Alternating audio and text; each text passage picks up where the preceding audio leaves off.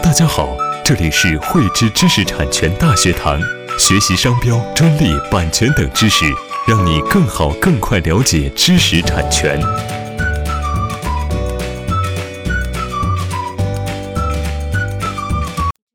汇知识力两天智慧财富。大家好，今天与大家来分享一项发明是否可以申请多项专利。首先呢，这个答案是肯定的。一项发明呢，它可以。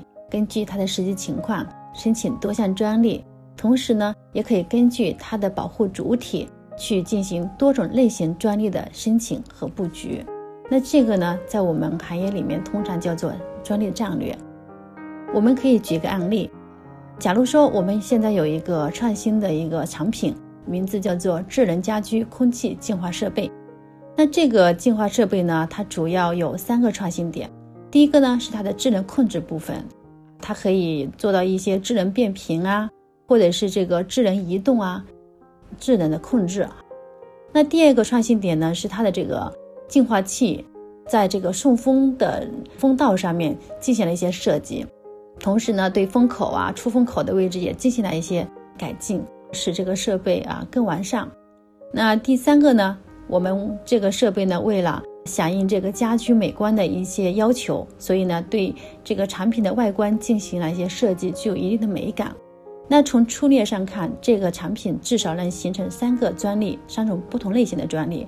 一个就是我们智能控制部分，那这个属于我们发明专利的范畴。那智能控制的部分，假如说我们分智能变频的部分，又分这个智能移动的部分，那么呢，它又可以在这里面拆分出两件专利。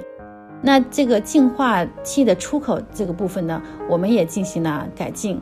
一个部分呢是风道的设计，一个呢是风口的设计。这两个既可以合而为一申请一个专利，也可以分开进行两件专利的申请，使用新型的这这个专利申请。